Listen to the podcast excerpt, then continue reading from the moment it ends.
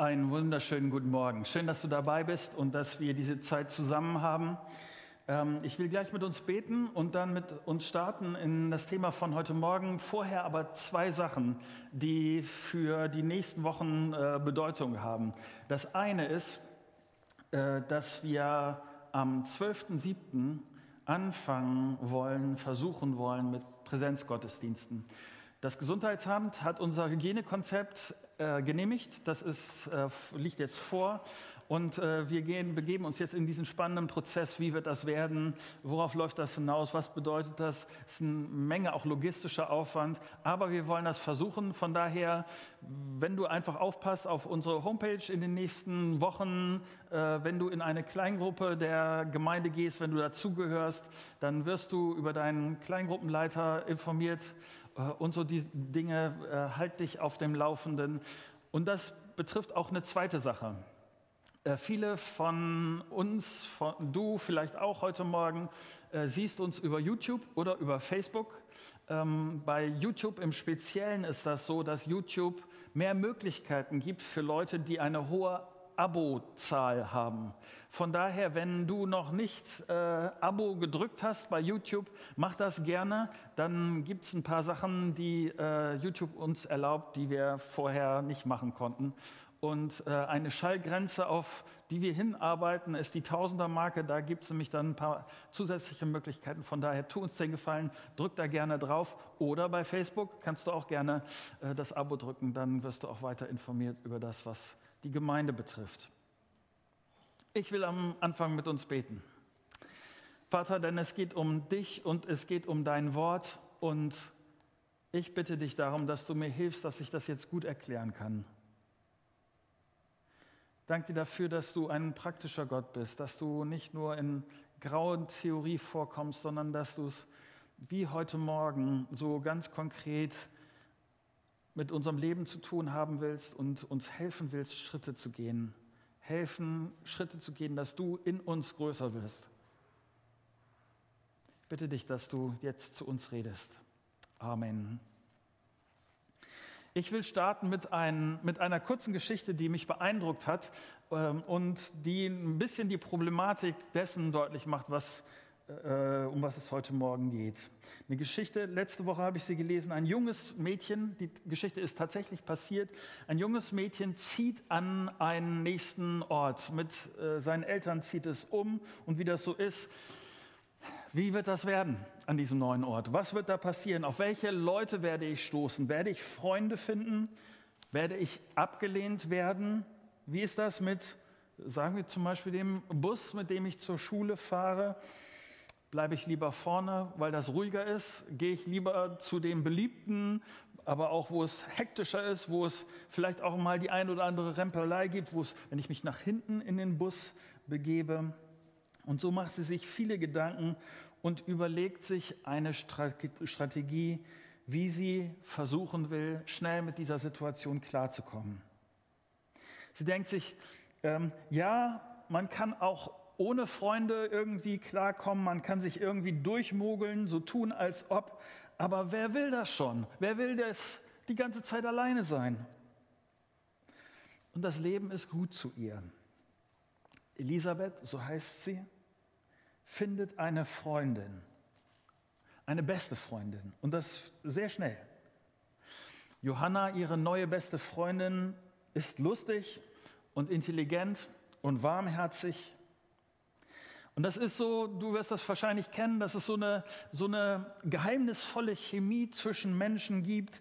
Und so schließen die beiden Freundschaft in einer Art und Weise, wie Elisabeth sich das vorher nicht hatte vorstellen können. Und seitdem ist dieser Ort, dieser neue Ort für sie anders. Elisabeth gehört dazu. In der Cafeteria ist jemand, der auf sie wartet, der ihr den Platz frei hält. Geburtstage, Pizza essen, Übernachtungseinladungen. Durch Johanna lernt sie neue Musik kennen. Sie lernt alles über Jungs, Geheimnisse, die andere in der Klasse so haben. Sie lernt das Geheimnis auch in der Schule, gute Noten zu bekommen. Sie erzählt Johanna alles, was sich ebenso beste Freundinnen so erzählen. Im Abschlussjahr erzählt sie Johanna ihr größtes Geheimnis. Sie hat sich verliebt. Es ist eine, es ist eine ziemlich aussichtslose äh, Sache. Er ist groß und blond und sitzt äh, immer bei dem Beliebten ganz hinten im Bus. Ähm, die ganze Schule kennt ihn, aber er weiß ja wahrscheinlich nicht mal, so denkt sie sich das wenigstens, dass es Elisabeth überhaupt gibt. Vielleicht hat er mal Hallo gesagt oder aber jeden Abend ruft Elisabeth bei Johanna an und erzählt ihr jede Kleinigkeit, die sie an diesem Tag bemerkt hat, wo sie ihn gesehen hat, was er anhatte, ob er überhaupt irgendein Wort zu ihr gesagt hat. Und Johanna, ihre Freundin, macht ihr immer wieder Mut. Vielleicht mag er dich ja. Meinst du wirklich? sagt Elisabeth. Zu gerne will Elisabeth ihrer Freundin glauben. Vielleicht hat sie ja recht. Elisabeth kann nicht aufhören zu hoffen, auch wenn es nur wenig Grund dazu gibt, bis zu jenem Abend, als Johanna mit ihm auf dem Abschlussball erscheint. Und die Freundschaft, die über vier Jahre gewachsen ist, die Freundschaft zu ihrer einzigen besten Freundin verstummt für die nächsten über 20 Jahre. Du wirst das kennen, dass äh, Leute dich enttäuschen, dass Leute dich verletzen. Wenn du im übertragenen Sinn denkst, du umarmst jemanden und auf einmal merkst du, wie die Stacheln dir wehtun, wie das, wo du dachtest, alles gut ist und wo du auf einmal merkst, das ist überhaupt nicht gut. Ich hatte Hoffnung, ich hatte Erwartungen, ich dachte, mit diesem Menschen kann ich rechnen. Und meine Erwartung war eigentlich, dass ich jemand fröhlich, unverletzt umarmen kann. Meine Hoffnung und meine Erwartung war eigentlich das, was Paulus hier in diesem Text schreibt, nämlich im Kolosser im Kapitel 3. Mein erster Gedanke für heute Morgen ist, was ist das für eine Umarmung? Wie ist diese Umarmung? Ähm, Vers Kolosser 3 ab Vers 11. Darum, Vers 12, sorry. Darum kleidet euch nun in tiefes Mitgefühl, in Freundlichkeit und Bescheidenheit, Rücksichtnahme und Geduld. Weiter in Vers 13, geht nachsichtig miteinander um und vergebt einander, wenn einer dem anderen etwas vorzuwerfen hat. Das, das ist es doch, oder? Wenn wir doch so miteinander umgehen. Das ist es doch, was ich von meiner besten Freundin, was ich von meinem Freund erwarte, oder? Das ist doch diese freundliche Umarmung, Mitgefühl, Freundlichkeit, Bescheidenheit, Rücksichtnahme, Geduld. Und wir leiden doch darunter, also äh, ich leide wenigstens darunter, wenn andere nicht so zu mir sind. Und ich leide darunter, wenn ich nicht so zu anderen bin, wenn ich unfreundlich mit anderen bin und die leiden darunter, dass ich so unfreundlich bin. Wie das hier im Text steht, das ist doch etwas, was tief in mein Herz, in dein Herz hineingeschrieben ist, wo mir das Herz aufgeht, wenn jemand rücksichtsvoll ist mit mir. Ich fühle mich zu den Bescheidenen hingezogen. Die Großkotze können mir sonst wo bleiben. Was genieße ich? Die Umgebung von geduldigen Leuten. Leute, die mal kurz eine Pause im Gespräch machen können und abwarten, kurz abwarten können, ob ich auch was zu sagen habe, bevor sie weiter ihren Gedanken äußern. Da atme ich doch auf. Das ist für mich wie, wie, wie Nachrichten ohne Corona, wie Werder ohne Abstieg. Ja, Mann, Paulus, du hast sowas von recht. Das sind die Dinge wie, wie eine Umarmung. Vers 14. Vor allem aber bekleidet euch mit der Liebe. Sie ist das Band, das euch zu einer vollkommenen Einheit zusammenschließt. Und vielleicht erinnerst du dich an letzten Sonntag, denn auch hier ist es Gott, der in mich, in dich eine tiefe Sehnsucht hineingelegt hat, eine Sehnsucht nach einer solchen Liebe. Ja, es gibt Leute, es gibt eine, es gibt Leute, die ein höheres Maß an Einheit brauchen und Leute, die auch mit einem bisschen geringeren Maß an Einheit klarkommen, so wie das hier in, in, diesem Vers steht. Aber der Kern in uns alle ist dieser gleiche. Wir sind auf die Beziehung zu Menschen angelegt und wir genießen es, wenn diese Beziehung funktioniert und wenn sie stimmt. Paulus drückt diese tiefe innere Bestimmung hier in Vers 15 aus.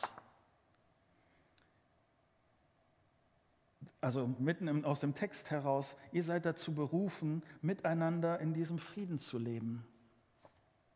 Paulus schreibt hier nicht zuerst Friede für die Welt und so, äh, das hat er auch im Sinn, aber er schreibt hier zuerst Friede für dich und für mich, Friede für die Gemeinde, Friede für die Leute Gottes.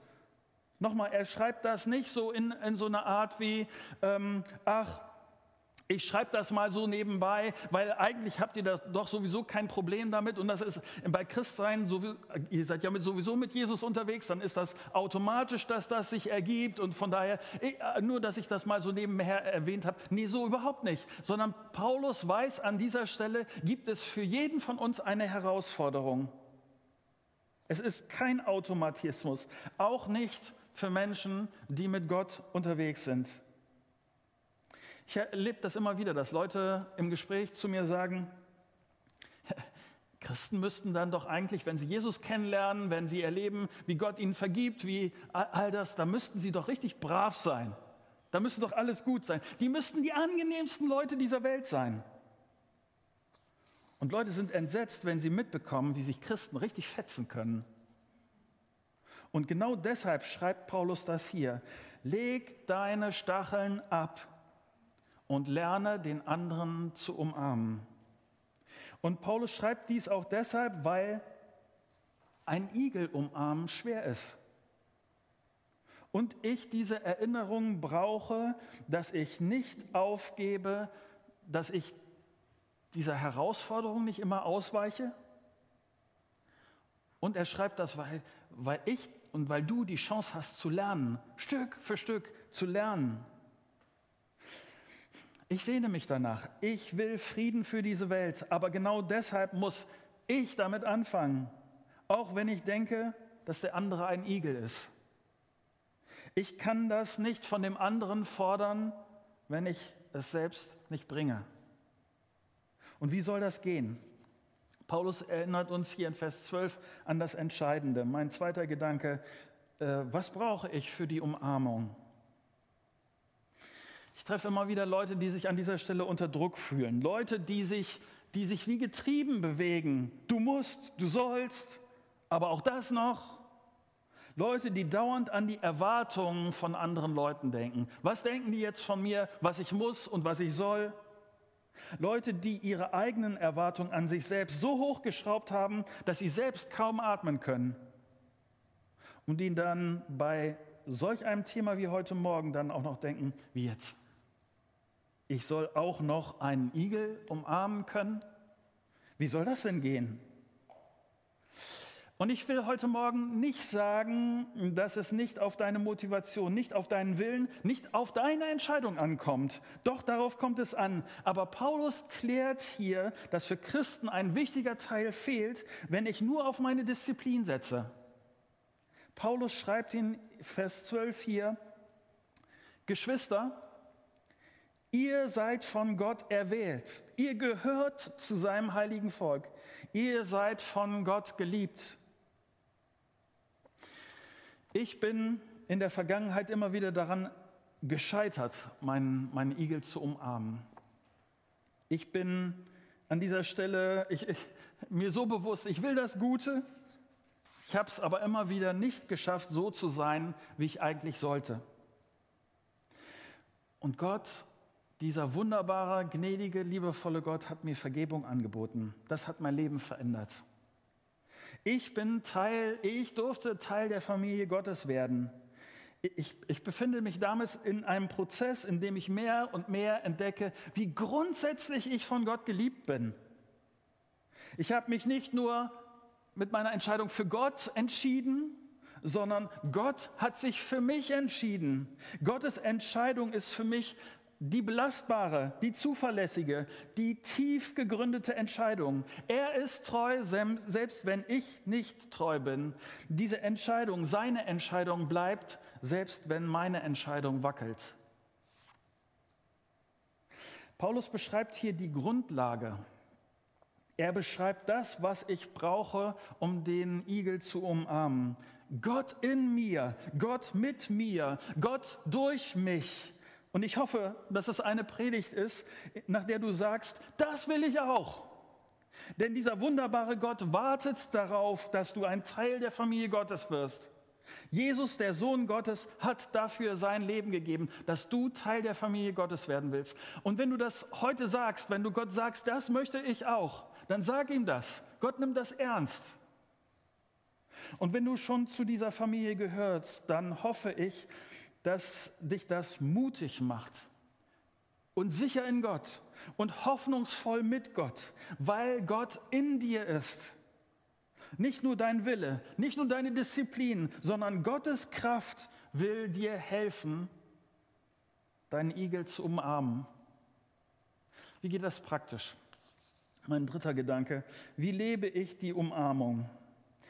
Und ich bin dankbar dafür, dass das hier sehr konkret wird und Paulus jetzt sehr praktische Sachen sagt. Aber ich will dir bei diesen Dingen einen roten Faden zeigen, der der Schlüssel ist für all das, was er auch an praktischen Sachen sagt. Wie ich meinen Igel umarmen kann, warum das so anders ist, als mich einfach nur zusammenzureißen und mich anzustrengen. Paulus zeigt nämlich in diesen Versen, welche praktischen Schritte möglich sind. Vers 13. Genauso wie der Herr euch vergeben hat, soll, sollt ihr einander vergeben. Und der Schlüssel an dieser Stelle ist, es ist eine Herausforderung, dass ich, mich verge äh, dass ich vergebe, dass ich dem anderen vergebe. Aber der Schlüssel ist, wie der Herr euch vergeben hat. Denn die, die wenigsten Menschen würden ja bestreiten, dass Vergeben, sich entschuldigen, das eigene Versagen eingestehen, dass das wichtig ist. Nur wenige würden das bestreiten. Aber der Schlüssel in diesem Vers ist, genauso wie der Herr euch vergeben hat. Das ist die Aussage in diesem Vers, die den Unterschied macht. Wenn ich dem anderen vergebe, dann schiele ich. Ich, ich habe nach besseren Ausdrücken gesucht, aber mir ist kein besserer Ausdruck eingefallen als dieser. Nämlich, ich schaue beim Vergeben nicht nur auf den anderen, dem ich vergebe, sondern ich schaue beim Vergeben auch auf Jesus, auch auf das, was er mir getan hat, wie er mir vergeben hat. Vor einigen Monaten hatte ich eine Predigt, die ich genannt habe, wie Gott mir, so ich dir. Wie Gott mir, so ich dir. Gott vergibt mir, also ich auch dem anderen. Ich bin mir immer wieder bewusst, dass ich keinen Anspruch darauf habe, dass Gott so freundlich ist zu mir. Gott hat mir einen neuen Anfang möglich gemacht. Jesus hat mir vergeben. Jesus lebt in mir. Wenn Jesus mir vergibt, dann will ich auch dem anderen vergeben. Sagen wir dem anderen, der gerade in der Gemeinde nicht so nett ist, mein Nachbar, der mir auf den Geist geht, äh, mein Arbeitskollege, der mir das Leben gerade schwer macht. Verstehst du?